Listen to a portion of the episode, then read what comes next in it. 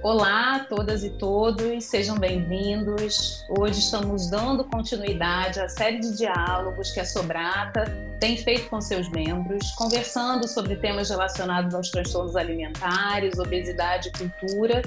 Se você chegou aqui hoje e não assistiu aos demais debates, assista. E o nosso convite hoje é de refletirmos um pouco sobre a questão da obesidade, do estigma do corpo gordo associado ou justificado ao grupo de risco para a Covid-19. Esse vai ser o nosso fio condutor. Estamos aqui hoje, eu, Janaína Isidro e Natália Matoso. É, vamos nos apresentar, né, Natália, para quem não nos conhece. É, eu posso começar. Eu sou Janaína Isidro, sou psicóloga com orientação psicanalítica, sou especialista em nível de residência em saúde mental e em saúde mental infanto-juvenil, ambas pela UFRJ, e em avaliação neuropsicológica e transtornos alimentares e obesidade pela PUC-Rio. Atuo no campo público, na Prefeitura do Rio de Janeiro e no consultório particular, com atendimentos presenciais e online, e sou membro da Sobrata, Sociedade Brasileira de Transtornos Alimentares. Natália, fala um pouquinho de você. Olá, boa tarde a todos. No momento que gravamos, estamos à tarde. É, gostaria de agradecer a oportunidade de estar aqui contribuindo para o belo trabalho que a Sobrata vem fazendo, trazendo visibilidade aos transtornos alimentares, ainda pouco estudado e disseminado aí no campo da saúde pública, né, para maiores investigações e a gente vem podendo trazer à tona a importância de falar sobre isso e esclarecer ainda mais sobre um tema que traz sofrimento a tantos. Né? E vou me apresentar então, sou a Natália Matoso, psicóloga clínica, com especialização em transtornos alimentares e obesidade pela PUC, mestre em saúde pública pela ENSP Fiocruz e agora doutoranda também em saúde pública pela ENSP Fiocruz. Agradeço a oportunidade e vamos lá. Janaína, falar um pouco sobre o nosso caro tema de hoje.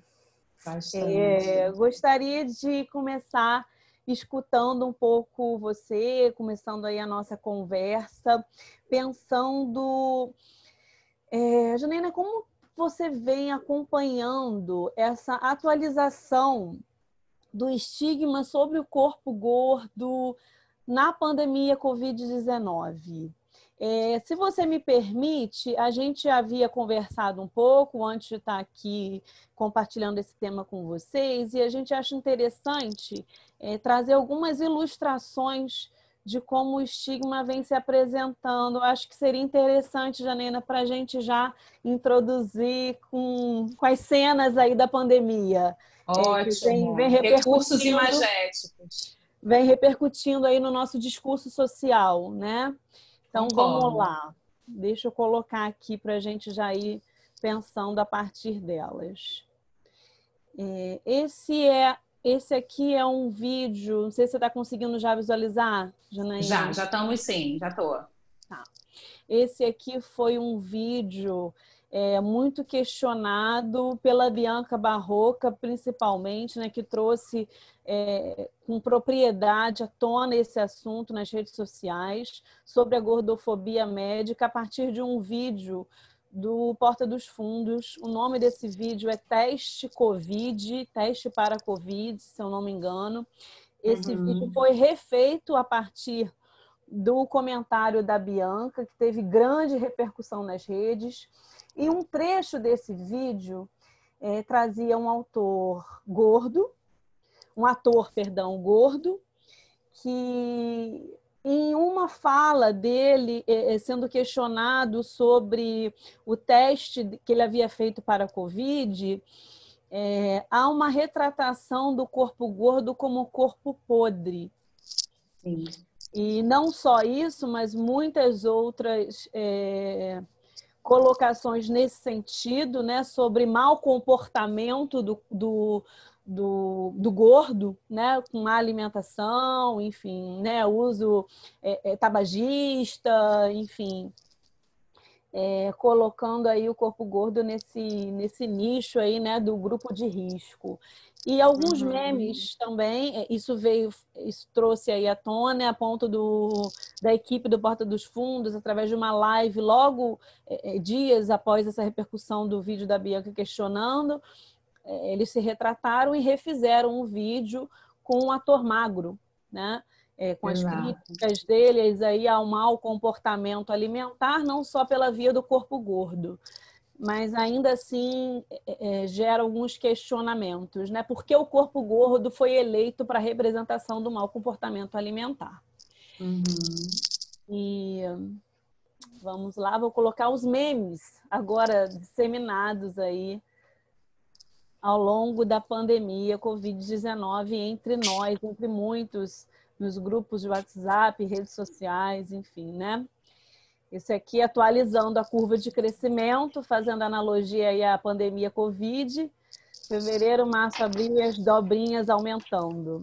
Está com risco aí vermelho, porque eu printei os, os, os memes da tela da querida nutricionista Camila Estima, que traz isso também, essa discussão, esse debate sempre à tona com uma riqueza absurda, né? Agradeço sempre uhum. as colocações dela. Nosso primeiro rolê após a quarentena com as amigas e aí tá aí os, os corpos gordos representados e é, com esse tom pejorativo sempre, né? Uhum. Comunicado importante: experimentem a cada dois ou três dias as calças jeans para ver se ainda servem. O pijama é traidor. Repito, o pijama é traidor. Com esse receio aí, né? O medo de engordar na quarentena. Uhum, como se fosse a coisa mais importante, né? Que a gente deve se preocupar nesse período, né? E o passeio em família após a quarentena, sendo marcado aí pelos corpos gordos transitando na praia depois desse período em casa. E aí a Covid sendo representada pelo corpo, pelo corpo gordo. Uhum. É o Davi de Michelangelo, né? E o Covid. Davi após a Covid. Pois é. Então acho que já deu, já deu muito pano aí, né, é, para nossa discussão. Vamos lá. Com certeza. Me diga um pouco como que você vem acompanhando e pensando aí isso, isso tudo representado no nosso discurso social hoje. Você disse bem, né? Isso tudo. Eu acho que ela é uma questão muito ampla, né? Essa que você traz, é importante, Natália. Eu acho que eu destacaria pelo menos quatro pontos aí. Primeiro que eu acho que sim, podemos dizer que houve uma atualização do estigma sobre o corpo gordo na pandemia Covid-19, né? É, eu acho que o segundo ponto que a gente tem que pensar é, é de sustentar nossa ética, né, enquanto especialistas e pesquisadores no campo dos transtornos alimentares e obesidade que, que tange né, não só o aspecto individual e singular de cada caso na nossa clínica, mas também da gente poder analisar esses aspectos socioculturais, né? Isso que a gente poderia chamar de questões mais macro e coletivas que concorrem, né? Para inscrição ou agravamento dos transtornos alimentares, né? É, um outro ponto que talvez seja interessante a gente abordar aqui é o que, que a gente está chamando, né? O que, que a gente está dizendo que é estigma quando a gente evoca esse conceito, né? É, e, enfim, falar dos efeitos dele, né? Mas vamos lá pensar um pouco o que, que a gente está dizendo, né, que é estigma, né? Talvez valha a pena aí trazer um pouco é, essa ideia, né? O estigma ele vai compreender um conjunto de crenças, né, que forjam comportamentos, olhares e que vão produzir preconceitos, rejeição social, discriminações, né? O estigma ele tem a ver com um sinal corporal, né, como algo que é visível aos olhos e é como se isso que é visível aos olhos dissesse sobre a identidade da pessoa, né? Traduzisse a totalidade do ser da pessoa, né? Então, a, a, o estigma ele passa a ser a única coisa visível daquele sujeito, né? Todo o resto, de certa maneira, ele é apagado, né, Natália? Assim, ele é, de certa maneira ele fica invisibilizado, né?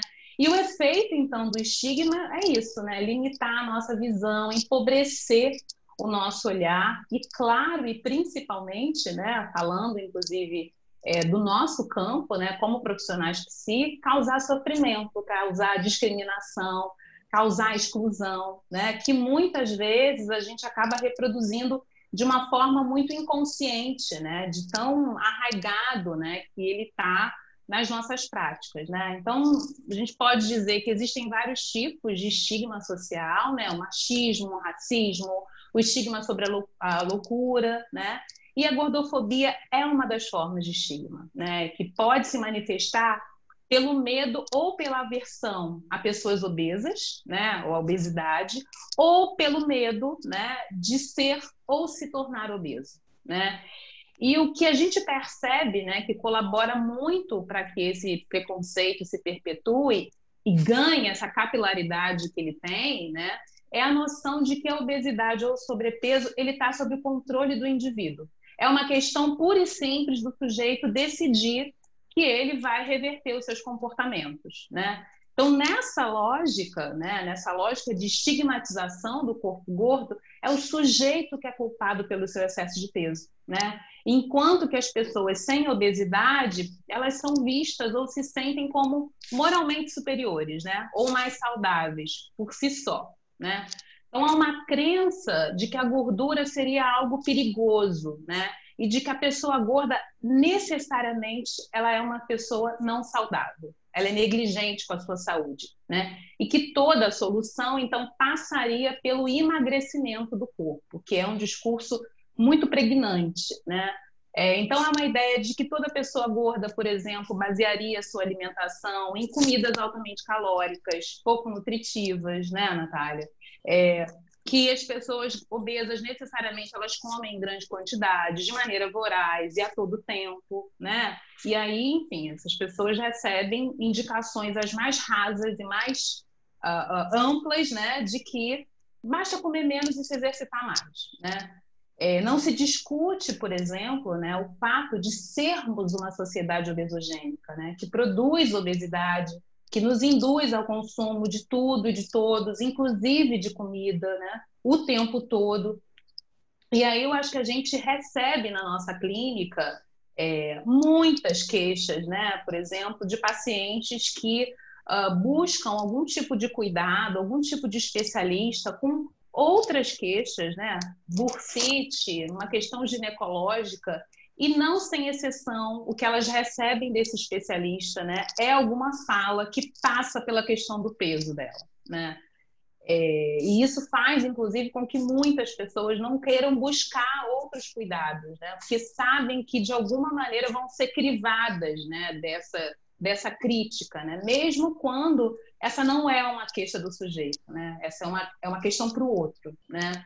E aí, há pouco tempo, eu estava assistindo uma live que eu achei muito interessante, assim, era uma psicanalista, ela trabalha num, num, num ambulatório para cirurgia bariátrica, né? Acompanhando os pacientes tanto no pré, durante, no pós-cirúrgico, e ela diz que uma paciente, então, da equipe, ela começou a engordar, ela vinha emagrecendo antes da cirurgia e ela começou a engordar e teve a interrupção da menstruação.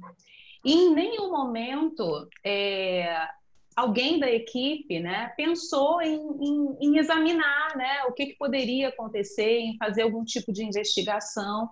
E eles acabaram depois descobrindo que essa paciente estava grávida, né? Então, daí a interrupção da menstruação, né? É, e ela acabou tendo um aborto espontâneo e perdeu o bebê. Né? E aí essa, essa, essa, essa colega, né, essa profissional dizendo né, é, que a gente tende a olhar o sujeito gordo mesmo, muitas vezes nós que trabalhamos né, é, é nessa clínica, e não, não aventar a possibilidade, por exemplo, da pessoa ter desejo, dela estar grávida, enfim, e outras questões. Né? Então, uhum. tem... Uh, alguns estudos né, que vão apontar os efeitos do estigma de peso sobre a saúde das pessoas, tanto a saúde física quanto emocional. Né? apontando que o próprio estigma de peso ele vai provocar vários dos problemas que em geral são atribuídos ao excesso de peso, né? é, tem uma revisão sistemática que aponta né, que quanto maior o estigma de peso, maiores os transtornos alimentares, maiores podem ser os sintomas depressivos, os sintomas de ansiedade, ideação suicida, a compulsão alimentar, a insatisfação com a imagem corporal e com a autoestima, né? É, tem alguns estudos muito interessantes. Aliás, se alguém aqui, esse, esse, essa revisão né, que eu acabei de citar, ela está disponível, é, enfim, ela é pública, está no PubMed, as pessoas têm acesso, mas se alguém quiser ter acesso é, é, a alguns desses estudos, a gente pode pensar aqui com o Paulinho em alguma forma de disponibilizar né, esses artigos, são artigos importantes, assim, é, para que a gente possa entender também esses efeitos, né, do estigma de peso. E um dos estudos que eu também posso citar é o da Janet Tomiyama, né, que ela vai falar desse modelo cíclico de obesidade e estigma de peso, né, é, e que vai gerar uma série de problemas, o estigma né, de peso, gerando uma série de problemas comportamentais, emocionais e metabólicos, né, passando pela inflamação, pela produção de cortisol por efeito do estresse,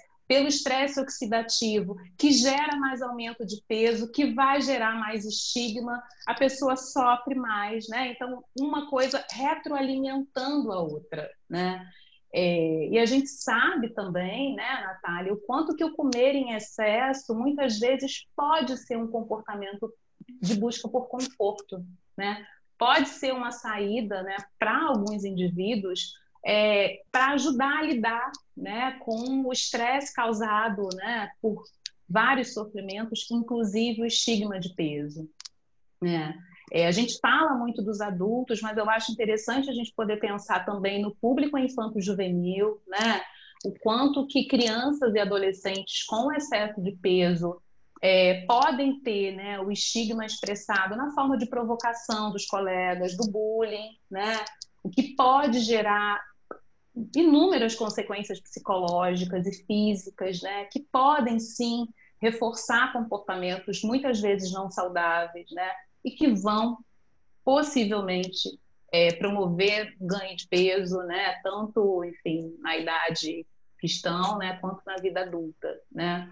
É, e aí, né, acho que um outro aspecto aí, talvez que a gente possa falar do estigma, né? Que muitas vezes a gente reproduz esse discurso achando que a vergonha, né, que as pessoas vão sentir quando a gente fala, né? Nossa, você engordou. Nossa, você está fora do peso. Isso vai motivar as pessoas a perder peso, né? Tem essa crença de que pela vergonha o outro vai é, é, buscar outros modos de se comportar na sua, no seu padrão alimentar, né? Então, uh, uh, é, mas ao invés né, disso ajudar a, a, promover né, mudanças positivas, o que a gente percebe é que o estigma contribui para comportamentos que pioram a obesidade, né? E vão criando ainda mais barreiras a essa lida com a comida, né? Que podem causar compulsão alimentar, isolamento social, a evitação por procura de serviços de saúde, como eu já disse, né? Eu tenho alguns pacientes que, que dizem, né? Não quero procurar, Janaína, porque eu vou chegar lá e com certeza eu quero tratar de uma questão ginecológica, o que vai aparecer é o meu excesso de peso, né? É, e aí, né? Acho que falando, né? Um pouco do estigma, do, do dos seus efeitos, né, a gente chega ao nosso contexto atual, né, o contexto da pandemia, em que a obesidade é apontada né, como um dos principais fatores de risco né, para pessoas é, é, infectadas com o novo coronavírus. Né? Estudos vão apontar que a doença ela seria mais grave né, e a mortalidade maior nos mais jovens com excesso de peso, né? E aí tem algumas tentativas de compreender esse fato, né? Uma delas seria que o tecido adiposo, né, fragilizaria o sistema imunológico pelo processo inflamatório, que o excesso de peso também prejudicaria a capacidade respiratória dos pacientes, né? além de doenças associadas à obesidade, como a hipertensão arterial e o diabetes tipo 2. Né? Então, tudo isso né, corrobora e atualiza, no meu ponto de vista, né, para uma associação do corpo gordo como um corpo doente, né? Do que a gente pode chamar de patologização do corpo gordo. Então, por isso que lá no início da sua pergunta, Natália, eu respondi que sim, né? Há uma atualização, sim, dessa do estigma sobre o corpo gordo.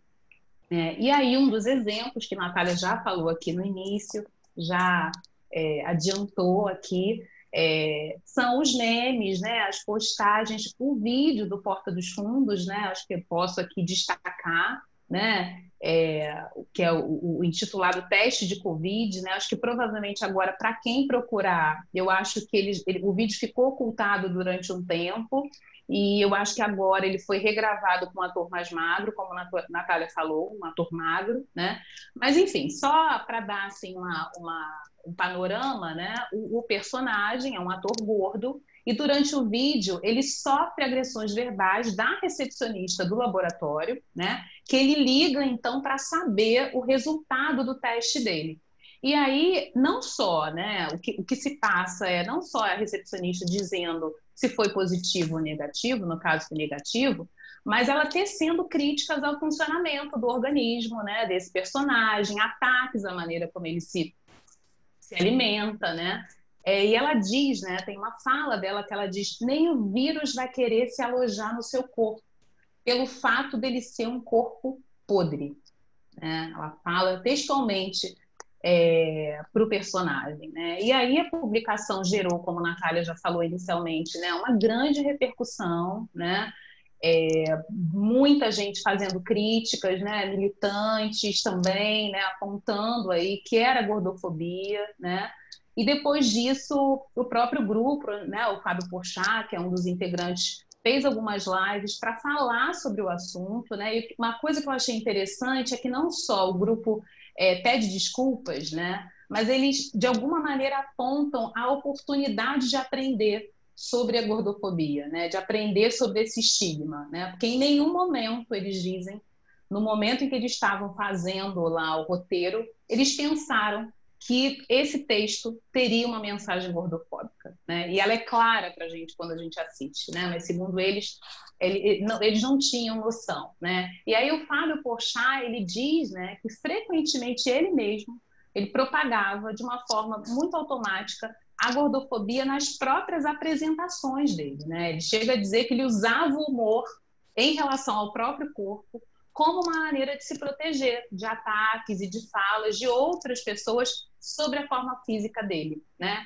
E aí tem uma outra fala que eu queria destacar, que é bem interessante, que ele diz que ele entende que é possível ser gordo e gordofóbico ao mesmo tempo, né? Quer dizer, é, é, é algo que está tão invisibilizado como um preconceito, né? tão arraigado culturamente, que o próprio sujeito, né? a própria vítima reproduz né? é, esses, é, essas ideias, né? Tem uma revitimização aí colocada, né? E aí ele diz, enfim, que isso faz ele pensar, né? Repensar os próximos papéis, a própria relação com o corpo, né?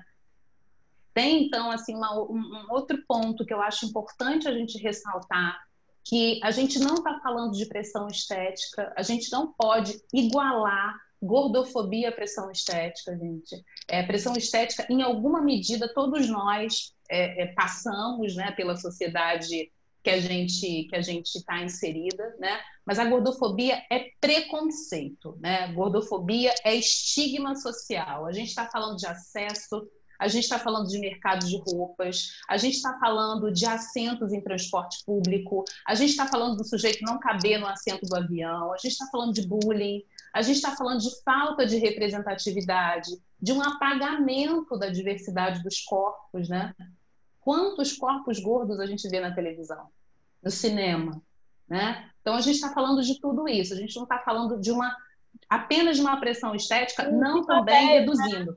Em que papéis? Exa? Em que papéis? Quando representados em que papéis, né? Exato, exato.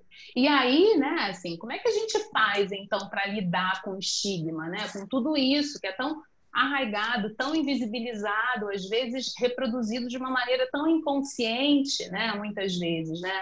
Eu acho que o que a Sobrata está fazendo, né, o que eu e a Natália estamos fazendo aqui hoje, é uma das estratégias para lidar com o estigma, né, que é dar visibilidade à questão, né, é promover mudança cultural, é, é, tem uma dimensão de uma desconstrução cultural, né, Natália?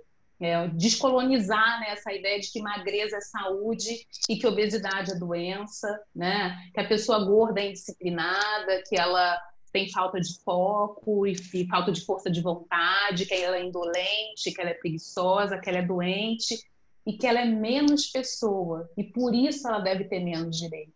Então, olha como é que é, é, é, é muito grave o que a gente está falando, é muito importante, né?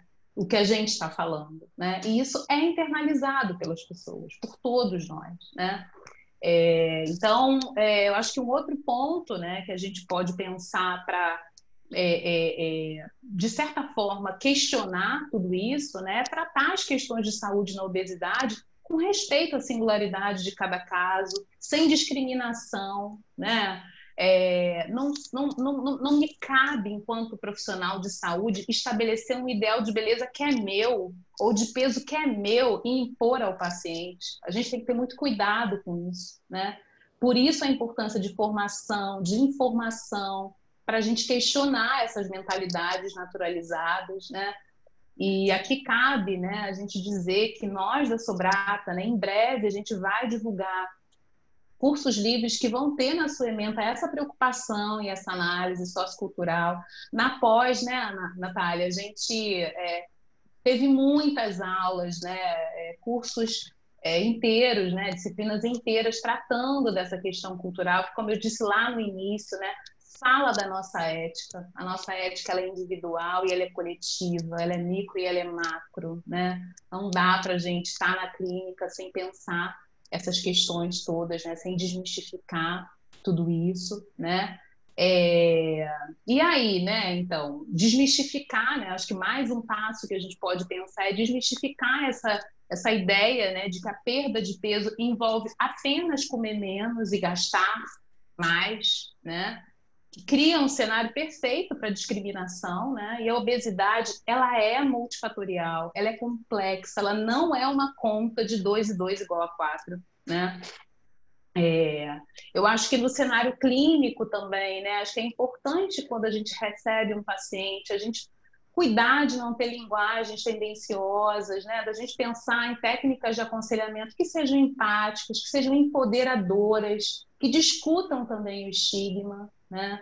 Eu acho que discutir o estigma também cabe a gente pensar na psicoeducação das famílias, né, para lidar com o estigma de peso, tanto no ambiente doméstico quanto no ambiente escolar, né? É, porque são muitas camadas de estigmas, né? É, e, e, e, eu acho que as, essas camadas de estigmas também não são iguais, né? É, então, é, se a gente pensar, por exemplo, uma mulher que é negra e gorda, né? Ela vai ter um sofrimento elevado enormemente pela intensificação dos estigmas. Né?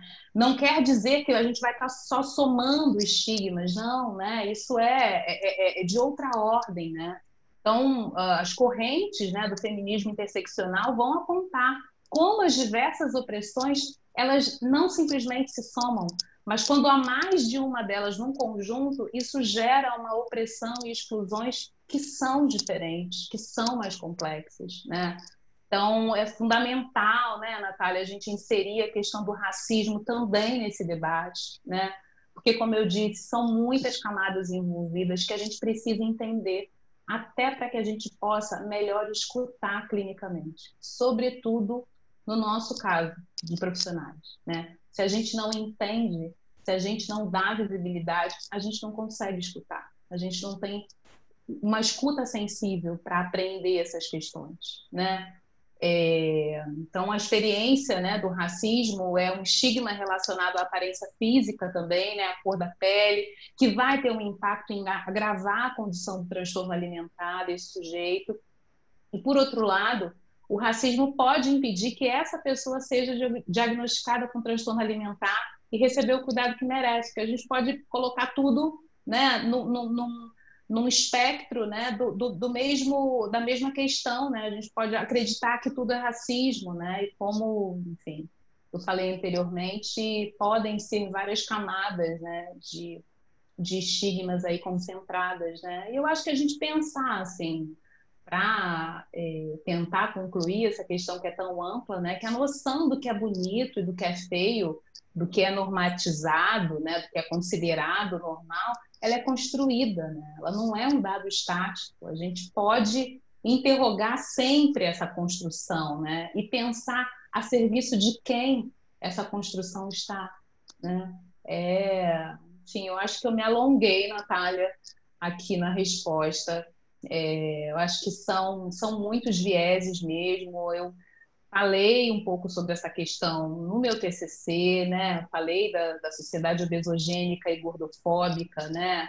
É, é, nessa nesse paradoxo, né, que a gente vive. Então, enfim, é, é, um tema que me, que me atrai muito, que eu acho importante a gente conversar. Mas vamos vamos fazer a palavra girar. É, queria ouvir também você um pouco é, disso tudo, né? Assim, que, que a gente já falou até, até aqui. É, quais os efeitos do estigma, né? Você analisa, né? Para aqueles que viveram, né? Ou convivem com seus corpos gordos e aprendem a lidar, né? Estão aprendendo a lidar com um corpo fora do padrão, seja estético, seja no que tange aí ao que se entende por vida saudável, né? Como é que você percebe esses efeitos? Bem, acho que você trouxe muitas questões importantíssimas. Eu nem me autorizei a interromper sua fala, porque acho que quando a gente é interrompida, a gente perde uma linha de pensamento. Estava tão boa a sua construção que eu não ousei interromper, né? é, e você trouxe questões importantíssimas, fundamentais para esse debate que não podem não ser ditas, né? não podem não ser lembradas, não ser tocadas. E eu vou começar, vou dar continuidade à sua fala é, com um significante que você trouxe, que é o que me orienta, né? seja é, na pesquisa sobre obesidade, seja na prática clínica, né? na escuta aos pacientes, assim, que é a complexidade. Né? A gente tem que olhar para a obesidade é, e, e, ter a compreensão de que é complexo. Né? E aí, quando a gente cai num reducionismo, seja ele é, puramente biomédico, né? quando a gente fala da questão da Covid, né? e a gente vai só associando ali fatores de risco, né? e compreendendo isso por, uma, por um viés puramente biomédico, a gente vai esbarrar com muitos equívocos.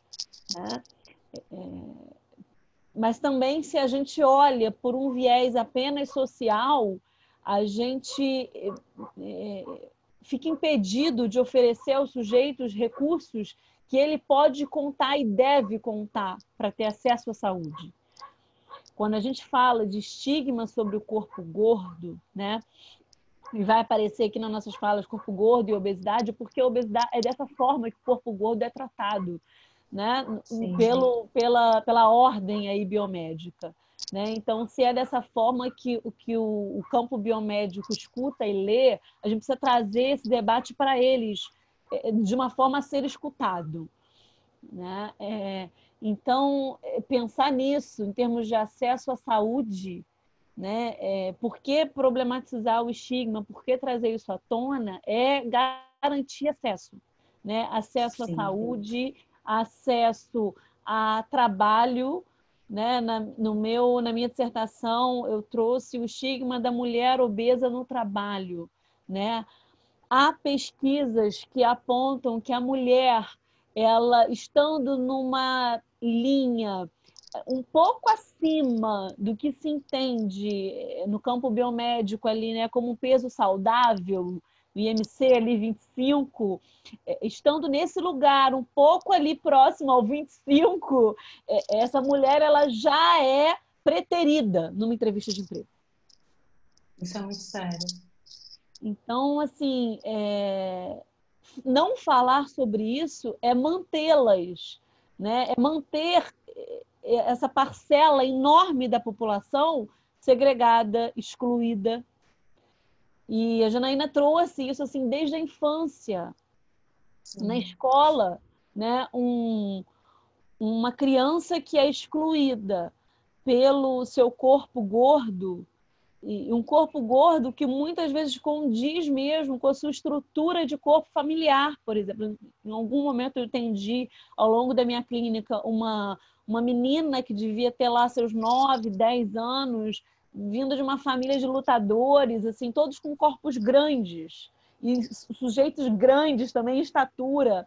E ali ela tinha um conflito enorme é, é, na sua sala de aula, enfim, com suas amigas, porque tinha ali uma cobrança para que ela tivesse um corpo que nunca saiu dela. Sim. Não era, não dialogava com o que ela tinha dentro de casa, com o que era da genética, com o que era próprio ali é, dela em termos familiares, mesmo hereditários. Uhum. Então, a, a, gente poder pensar nisso ali desde muito cedo, sabe? É, no sentido de prevenção, levar esse, esse debate para as escolas, né? É, olhar para os diferentes corpos com respeito, garantir igualdade né? ali no, no acesso, seja onde for. Né? A Janina falou do transporte, transporte público, no avião, né? constrangimentos que as pessoas passam em restaurante, na vida social como um todo. Uhum. É, na praia, por exemplo, né? quantos deixam de ir na praia no verão por um constrangimento pelo discurso lipofóbico. Sim, né? por não caber nesse discurso, né, Natália?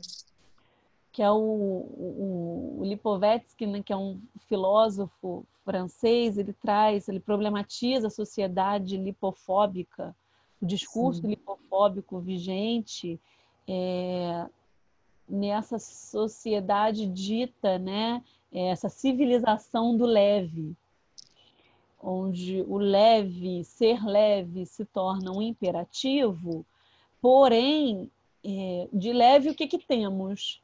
Né? Se temos uma economia que não garante é, é, é o mesmo acesso para todos, né? inclusive em termos alimentares, né? Há pouco tempo atrás, é, é, no Brasil, ainda estávamos no mapa da fome, então, a, a, que alimentos grande parcela da população tem acesso?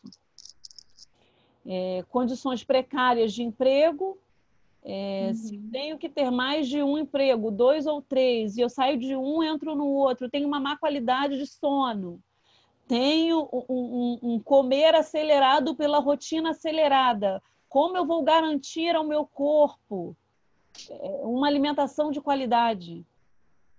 né, permitir que o meu corpo é, corresponda ali, é, é, metabolicamente falando, de uma forma saudável. Se a minha vida, o que vem de fora, não me é saudável, não tem ofertas saudáveis. Então, é desse lugar assim que a gente precisa olhar para a obesidade, essa é a complexidade. Né? São de várias ordens a problemática. Uhum né, que, que contribui para a discussão hoje é, do corpo gordo. Esse percentual aí, né, de obesidade que vem crescendo. Entre crianças, inclusive, né, Natália? Em toda a população, inclusive infanto-juvenil. Sim, e, e, você tocou num ponto assim muito importante, né, Janaina, que foi o, o quanto o estigma é, do corpo gordo contribui para o ganho de peso, inclusive. Exatamente. Porque tem muitos estudos, a gente pode disponibilizar isso, assim, que apontam é, para isso. Se uma criança passa a ser estigmatizada pelo seu corpo gordo, ela se isola. No que se ela se isola, ela passa mais tempo em casa, deixa de estar mais fora, gastando energia, fazendo esporte, deixa de fazer uma natação, porque sofre bullying na natação, Sim. deixa de fazer um balé, porque sofre bullying no balé. E no futebol, porque sofre bullying no futebol, botam só para ser goleiro, para ficar parado lá no, no, no, no gol, não permite que o, que o menino ali corra, gaste energia, ou com a menina, enfim. Então, isso é difícil e precisa ser olhado, precisa ser visto e, e dito né, é, nos diferentes espaços para que promova mudança. Uhum. Inclusive, trazer isso para para o debate a nível né, da Sociedade Brasileira de Questões Alimentares, é para pensar também em formulação de políticas públicas para garantir acesso. É, porque sem políticas públicas que garantam acesso ao sujeito gordo, é, como é que isso se dá? Vai depender de cada um? Vai depender da boa vontade do empregador, da boa vontade do médico, que tem uma sensibilidade maior e consiga olhar para o sujeito de forma integral. Uhum. Então, pensar nisso, é, garantir lá que a unidade de saúde tenha uma maca, uma cadeira, é, no transporte público a mesma coisa, hoje a gente já tem, inclusive, né? Mas lá no avião, enfim, isso tudo precisa ser pensado para que haja menos sofrimento, né? Sim. E a nossa ética clínica aí nos chama a isso, né? A olhar e pensar formas de apaziguar sofrimento e permitir que se tenha uma vida com mais liberdade de escolhas, né? Uhum. Podendo se afirmar como sujeito aí é, nas suas diferentes formas né? de viver de se representar né, e ser respeitado por isso. É... Ótimo, Natália. Eu já fiquei aqui com vontade de te de emendar, fazer uma outra pergunta para você, mas não sei se você ainda quer não, fazer mais lá. comentários. É? Vamos pensando juntas. Vamos. Eu queria saber de você, né? Se você acha que tudo isso que, que a gente já falou até então, né? Se isso pode se relacionar ao medo de engordar na quarentena, né? A, a essa, esses memes, né? Essas postagens estigmatizantes, né? Até que ponto tudo isso se relaciona com, com esse medo, né? Uhum. E com isso que se tornou tão central, né? Parece que as pessoas estão mais preocupadas com isso, né? Isso virou uma grande preocupação, né? É, você falou do racismo, né? Eu tô, fiquei pensando nisso no ganho de peso. Eu estava pensando nisso, nisso esses dias, na verdade, né? Eu fiquei pensando no ganho de peso. Não sei se vocês já viram essa página, estou fazendo propaganda aqui da página. É, o ganho de peso na pandemia Covid-19, para mim, é um grande white problem people. É, diante de tantas mortes, uhum. de perdas graves, da crise social que a gente está enfrentando e vai enfrentar. Social é... e política, né, Natália? Sim. Sobretudo também aqui no nosso Brasil, né? Sim. É, enfim, é, eu penso que não deveria ganhar essa proporção que vem ganhando.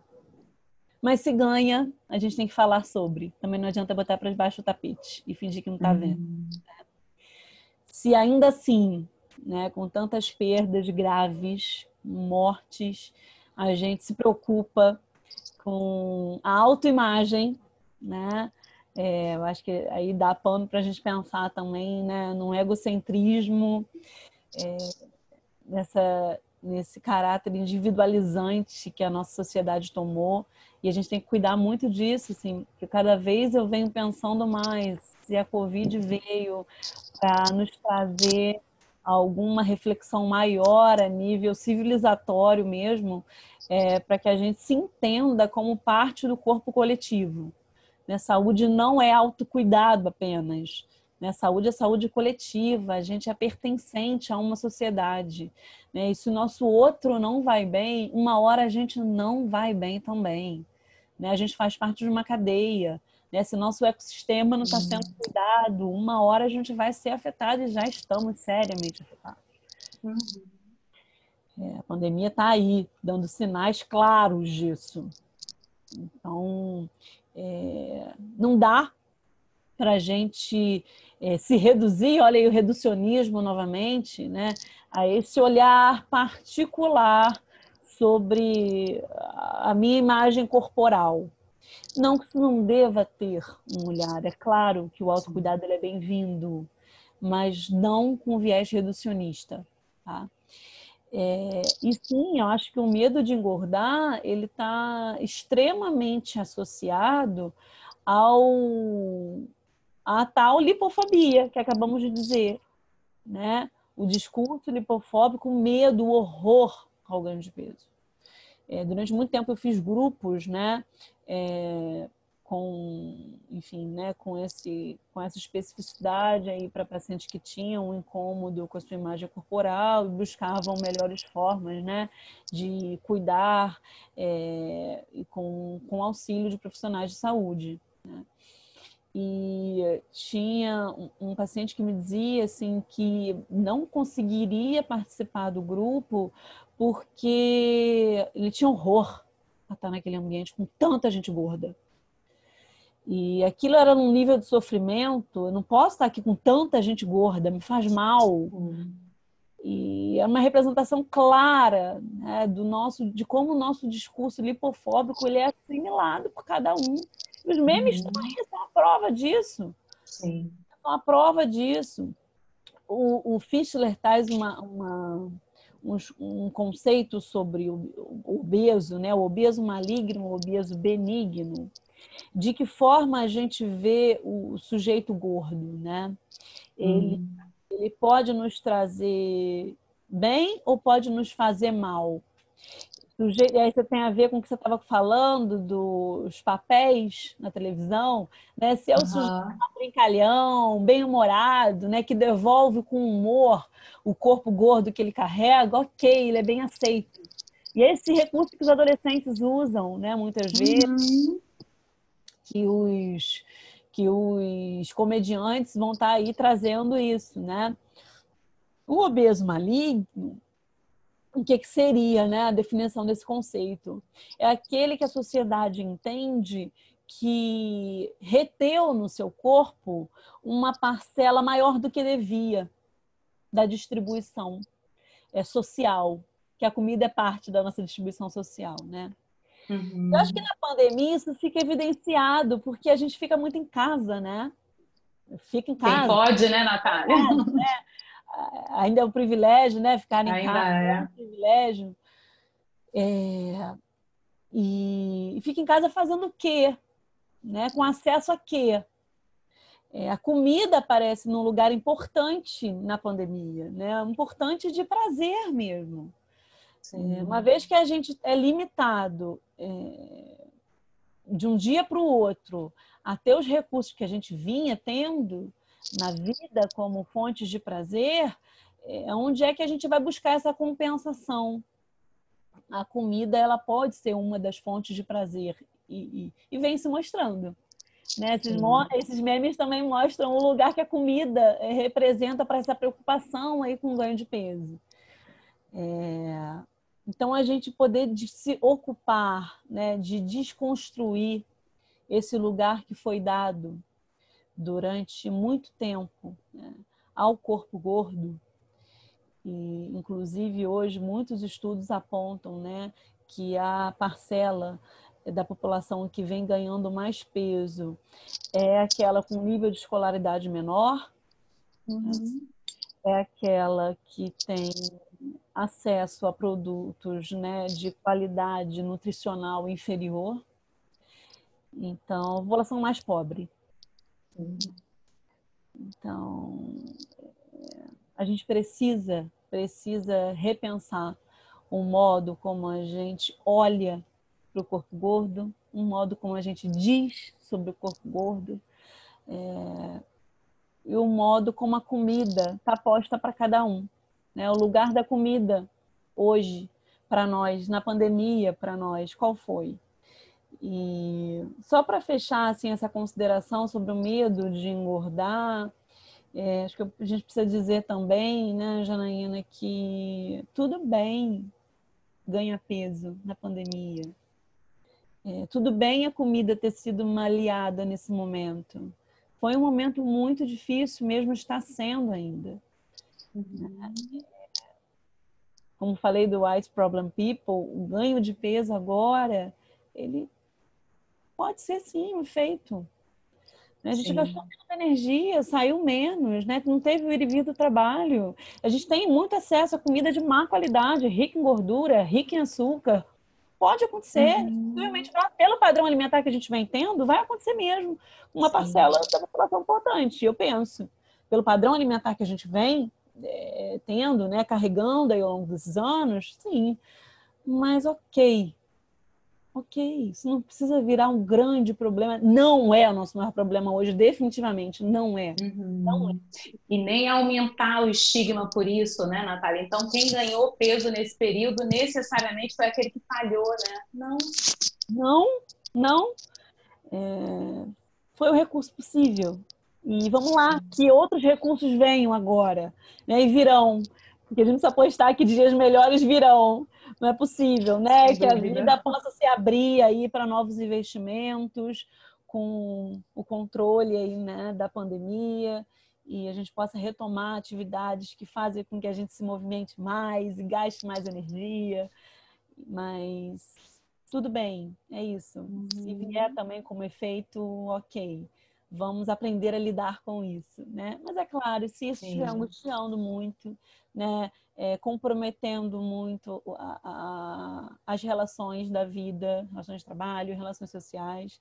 Acho que a gente também, enquanto sociedade brasileira de transtornos alimentares, está aqui para estender a mão, para estar tá auxiliando e cuidando é, junto com cada um aí do sofrimento em como tornar a vida mais leve, né? Isso não é o imperativo, mas é um olhar, né? E também um sentimento. Eu acho que sentir a, forma, a vida de uma forma mais leve, sem carregar esse peso, inclusive o peso do estigma, né? Eu faço Sim. o tempo todo isso na minha dissertação. É, é, eu trago é, essa, essa, esse duplo sentido aí no significante, né? O peso, qual o peso que a gente carrega no corpo, né? Pensando nessa complexidade da vida, assim, nisso tudo que a vida vem jogando em cima de nós, com relações tão duras, né? Uma vida tão tão árdua, né? Nos últimos uhum. tempos e acho que poder também encontrar, construir recursos para dividir isso socialmente e fazer com que a vida se torne mais leve para todos, todas é, é um dever nosso, social, né, Jana? Sem dúvida, sem dúvida. Eu acho que não, não, não fazer essa travessia sozinha, né, Natália? A gente se permitir construir as nossas redes, né? Porque não, não, não é possível, né? Estar só numa situação como essa, do tamanho dessa, né? Eu acho que a gente tem, de fato, enquanto sociedade, sociedade, eu digo de uma forma maior, né, mais ampla, mundo, sociedade é, Brasil, né, e sociedade brasileira de transtornos alimentares, né, acho que a gente é, precisa, é, a, gente, a gente foi educado, né, a pensar que a gente é, resolver sozinho e solitariamente as suas questões é sinal de força, né, e a gente sabe, né, que muitas vezes é a possibilidade de fazer rede, né, de pedir ajuda, de estar né, é, é, nessa construção, nessa relação, é que vai nos fazendo humanos e vai nos permitindo nos humanizar cada vez mais, né? Diante de tudo isso que, nesse momento, então, que é tão desafiador, tão novo, né, para todos nós. Então, acho que para a gente já ir fechando nosso momento tão bom, tão gostoso, tão leve. Ah.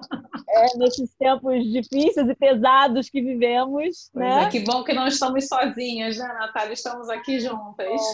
Que bom, que bom. É verdade. Assim, acho que saber que não estamos só, sós é, ajuda muito a tornar o caminho mais leve. Sem dúvida.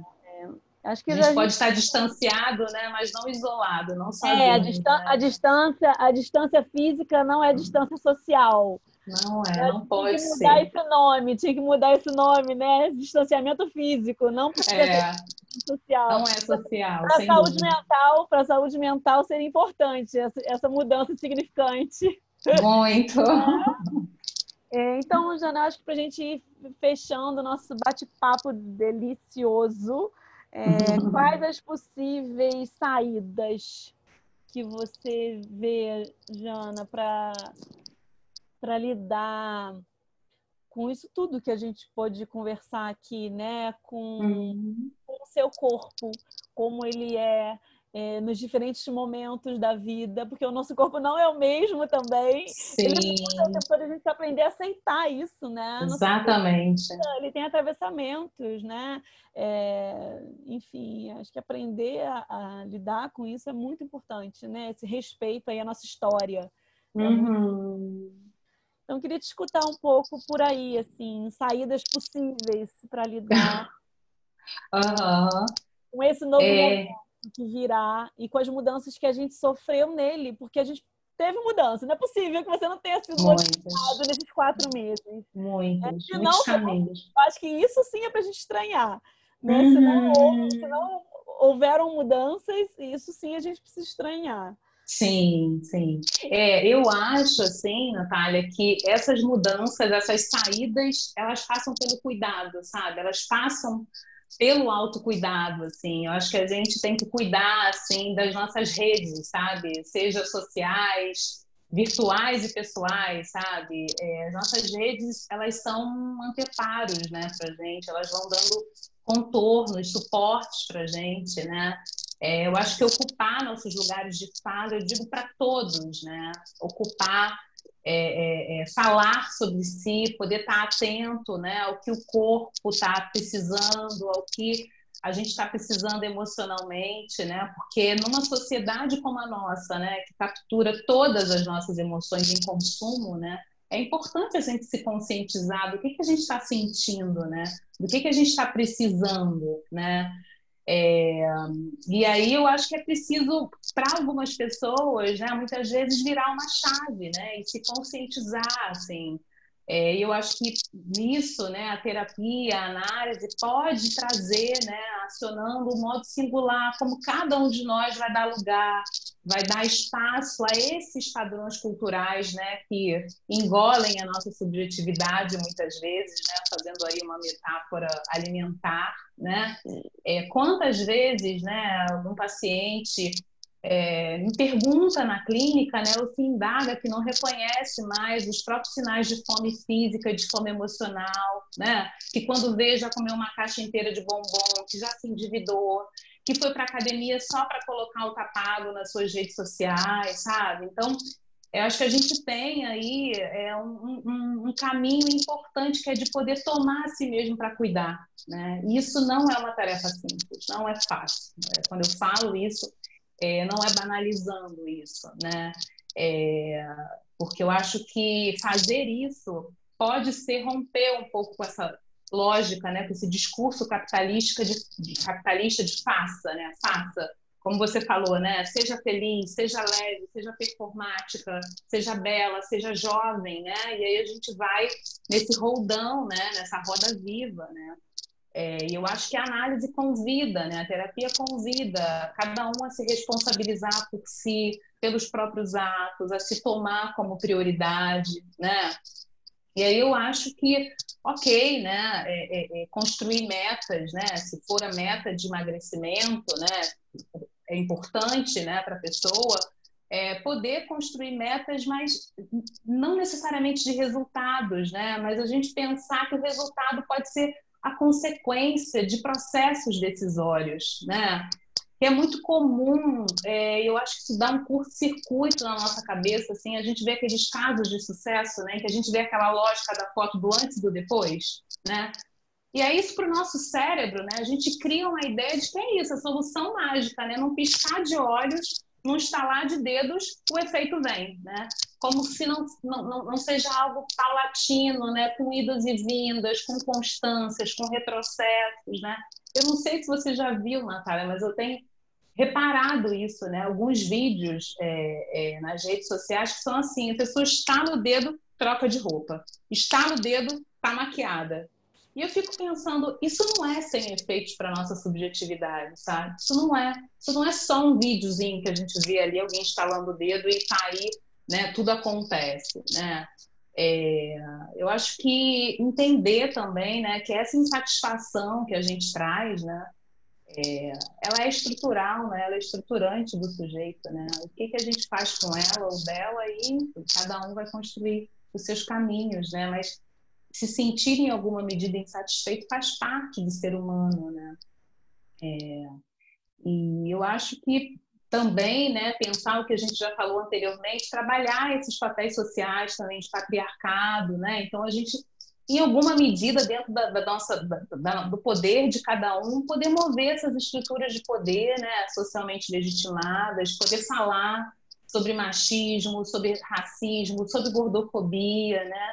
A gente sabe que tem toda uma indústria de emagrecimento, de embelezamento que vai nos forçar a estar cada vez mais insatisfeitas, né? E é para isso que ela existe, né? Não sei se você viu, Nath, mas tem alguma pesquisa dizendo que houve uma procura, né, do aumento de botox e preenchimento nesse período de pandemia, né? A gente sabe que a gente a saúde, ela é um negócio que precisa ser lucrativo, né? E, e, muitas vezes ela não é vista como um direito que precisa ser ofertado para as pessoas, né? Então, é isso, assim, vão vender cada vez mais para a gente, né, essas ideias, esses ideais, né? É, eu acho que se a gente conseguir fazer alguma mudança aí, né, nas mentalidades, a gente não achar que é piada, que é cômico, que é banal, alguém é, comentar com outro, né, que teve uma doença grave, que, ah, mas pelo menos a pessoa emagreceu, né? Ou a pessoa que tem que teve anorexia, né? É, é, o outro diz, né? Ah, passa para mim, eu não tenho essa sorte, queria ter. Não, isso não é banal, né? Transtorno alimentar não é brincadeira, né? Não é algo para a gente é, fazer piada, para a gente banalizar. A gente está falando de coisas sérias, né? É, e aí, assim, eu falei no início de redes, né? É, é, queria voltar assim um pouquinho, porque pensando aqui, né? Algumas redes elas são mais imagéticas, né? Como é o Instagram, outras são mais textuais, né? E aí a gente pensar assim, como é que a gente se sente consumindo o tempo inteiro imagens de corpos padrões, né? De pratos de comida? Como é que é o efeito disso para cada um, né? Porque nem sempre as redes sociais, né, vão mostrar a oscilação das pessoas, o mal-estar de cada um. Um dia ruim, né, Natália? Os boletos para pagar, a gente vê um recorte da vida do outro, né? Então, pensar também a que serve para a gente essa superexposição do outro e, às vezes, superexposição de nós mesmos, né? Às vezes a gente faz isso nas nossas redes, né? Até que ponto essa superexposição ela é destrutiva ou ela é construtiva, né? E aí uma pergunta que eu faço muito no consultório, assim, para os pacientes, independente é, de ter alguma questão com peso ou não, mas do que, que você se nutre, né? É, que às vezes, muitas vezes, não está só relacionado à comida, né? A gente se nutre de tanta coisa, né? E o que, que cada um também está precisando fala. E o que, que vem nutrindo, né? O que, que, que, que vem, vem nutrindo? As construções sociais, né? Que isso, é, é, isso, é muito disso que nos constitui, né? É, o que, que vem nutrindo? O que, que vem Sim. nos formando? E que cada um está precisando digerir e elaborar nesse momento tão desafiador, né, Natália? Que não é só comida, né? Quanta coisa a gente está precisando repensar, quanta coisa a gente está precisando digerir nesse momento, né? É, e aí eu acho que não por acaso, né? Assim, nesse momento tem se falado né, na atualidade em geral sobre meditação, sobre atenção plena, sobre mindful eating, né? A gente está muito ausente nas nossas atitudes, né? A gente foi perdendo né, a escuta dos nossos sinais internos, né? É, a gente está muito ausente, às vezes, do nosso presente, né? E muitas vezes a gente vai precisar de ajuda profissional para isso, né? E não tem problema nenhum nisso, né? Não há problema algum. Pedir ajuda é algo extremamente salutar, né? É, e aí, assim, até o que você já falou, né? É, é, pensar no amanhã, né? Diante de tantas incertezas, é muito desafiador nesse momento para todo mundo, né? Viver o presente já é muita coisa, né? Então, respeitar os possíveis de cada momento. O que foi possível para mim no primeiro mês de pandemia, agora não é mais possível, né? Eu já reinventei estratégias, né? É isso, quando a gente fala de pandemia, a gente fala de um período como se fosse único, e não é, né? A gente está vivendo quatro, cinco meses, cada mês, cada semana, né? Percebendo, olhando, se escutando de uma maneira diferente, né? E, assim, que a gente já falou aqui também, eu acho que a comida, ela não é só fonte de nutrientes, né? Ela também é fonte de prazer, né? E daí que está atento, então, aos sinais de fome e saciedade é super importante É, mas entender também o que, que a gente está buscando quando a gente come, né? Assim, a gente pode estar buscando tanta coisa, né? Nesse alimento, né? É, e eu acho que poder não se julgar também demasiado, né? A gente é muito auto-tirano, principalmente nós mulheres, né, Natália? Assim, a gente tem uma tirania enorme, né? A gente, a gente se, vem, se, habitua. A gente, a gente, vem de uma tirania, né? A gente vem de uma tirania da beleza, né? Que é, é muito perversa. É muito, muito. E a gente se habitua, né, a não celebrar as grandes conquistas, né? É, a gente, é, aliás, eu acho que a gente não celebra as pequenas conquistas e aí fica muito difícil celebrar as grandes também, né? Porque é, é, é a gente acaba per se perdendo aí nesse fio. E aí tem algo assim que eu tenho falado muito para as pessoas nesse momento, assim, estarmos vivos é uma grande conquista desse momento. É uma grande conquista ter vida, ter saúde nesse momento, né?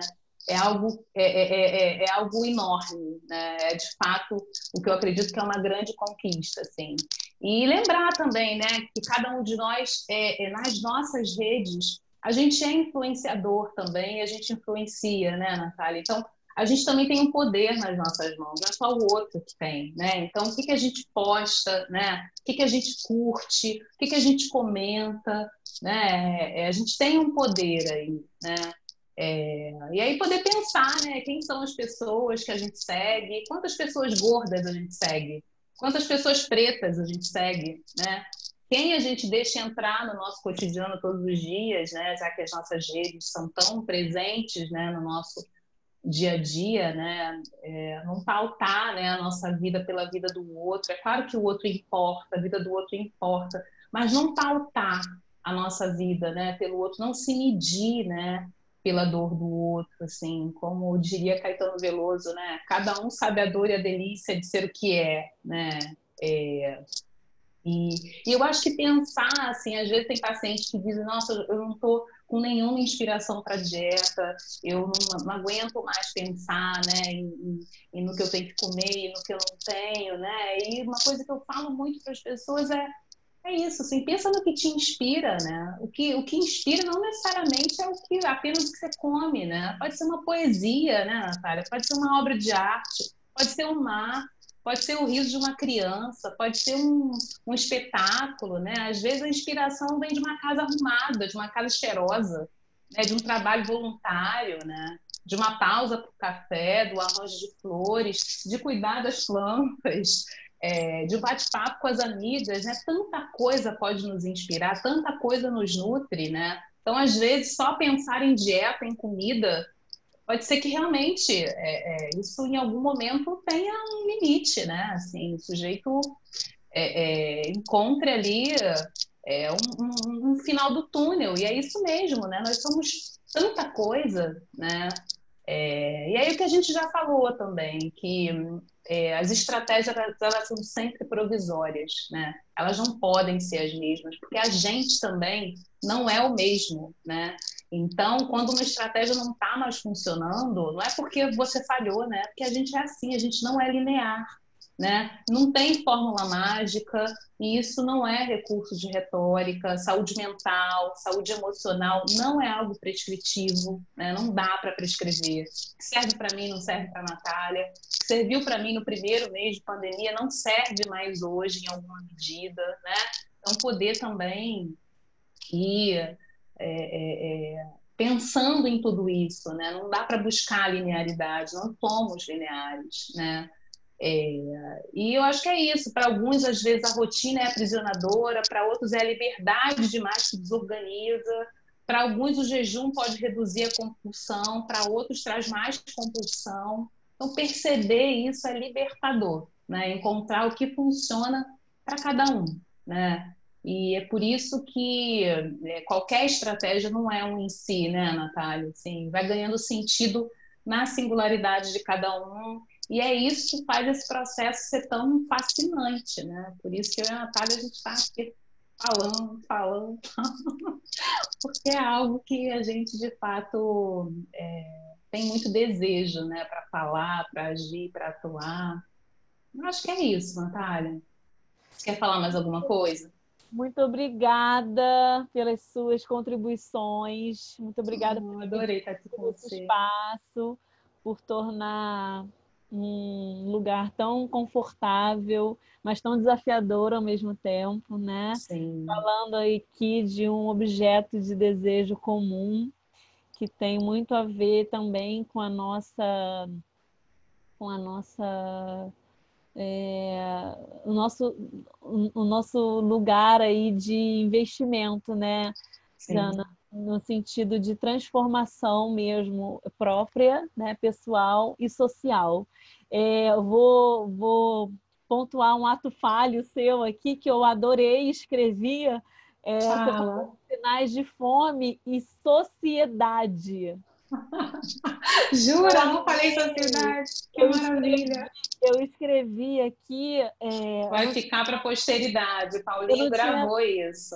Eu não tinha pensado nada, nada específico para trazer para esse final, mas eu fiquei pensando durante a sua fala, assim, é, sobre o que, que entra e o que, que sai e o que, que vai nos formando, principalmente agora, né, na pandemia, com as redes sociais aí muito presentes na nossa vida.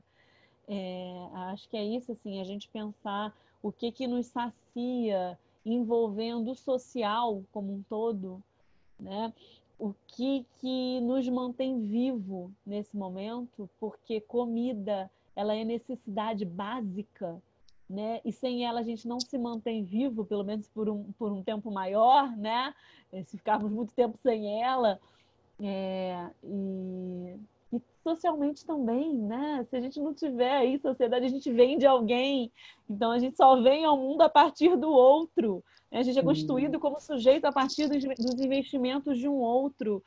Então, é, é, se ver sim nesse lugar social é fundamental e pensar é, é, esse momento que a gente vive como um momento é, de dor, de, de, muitas perdas, mas também um momento privilegiado para repensar o que, que a gente vinha fazendo até aqui, né? para ressignificação mesmo da vida, que seja. Seja um marco assim, civilizatório, né, que a partir daqui mudanças importantes venham ser implementadas, né, para que haja mais é, é, igualdade, né, mais justiça no acesso aí à saúde. E eu queria dizer aí, pensando né, no nosso tema é, relação com o corpo, que durante a pandemia, principalmente, vou, vou fazer uso aqui da Clarice Lispector, perder-se também é caminho, né? a gente está aí, a ciência está uhum. meio perdida no meio da Covid, é, todos estamos meio perdidos na Covid, é, perder-se também é caminho. E eu acho que é sim um caminho importante para a gente é, construir mudança, a gente sair é, de um lugar que não estava nada normal né, para construir um novo e um novo melhor né, para todos e todas. Assim esperamos. Né? Obrigada, Sim. obrigada mais uma vez pela oportunidade. Eu sou grata por pertencer a essa sociedade que eu acredito aí que ainda vai contribuir muito para essa discussão que estamos começando apenas.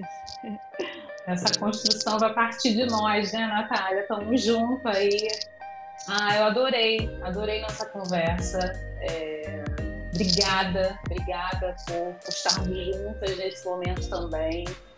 É, é, um assunto que de fato move muito a gente, né? Move o nosso desejo e muito bom, muito bom a gente estar aqui trocando essas ideias. É, num período como esse, né, em que a gente está falando sobre ele, vivendo ele, né? Assim, então é muito bom, gostei muito. Então ficamos até a próxima, né? Ficamos com até é, a próxima. É, vamos, vamos fazer a saudação. Vamos fazer, a gente tem que fazer a saudação é, final é, a todos. Bom, então agradecendo a Sobrata né, por essa oportunidade. A gente espera né, que quem está assistindo, quem está acompanhando, esteja gostando dessa série de debates promovidos pela Sobrata. Se gostarem, compartilhem o vídeo, comentem, façam sugestões para novos temas, novos debates. é um retorno importante para a gente, né, também. É, siga a Sobrata nas redes sociais, no Instagram, Sobracast, sobrata.org, no canal do YouTube. Esse conteúdo também vai estar disponível como podcast e a gente agradece a possibilidade de estar aqui, a vocês todos estarem aqui com a gente. Obrigada, obrigada, Natália. Obrigada. Até a próxima. Tchau, tchau. Beijo.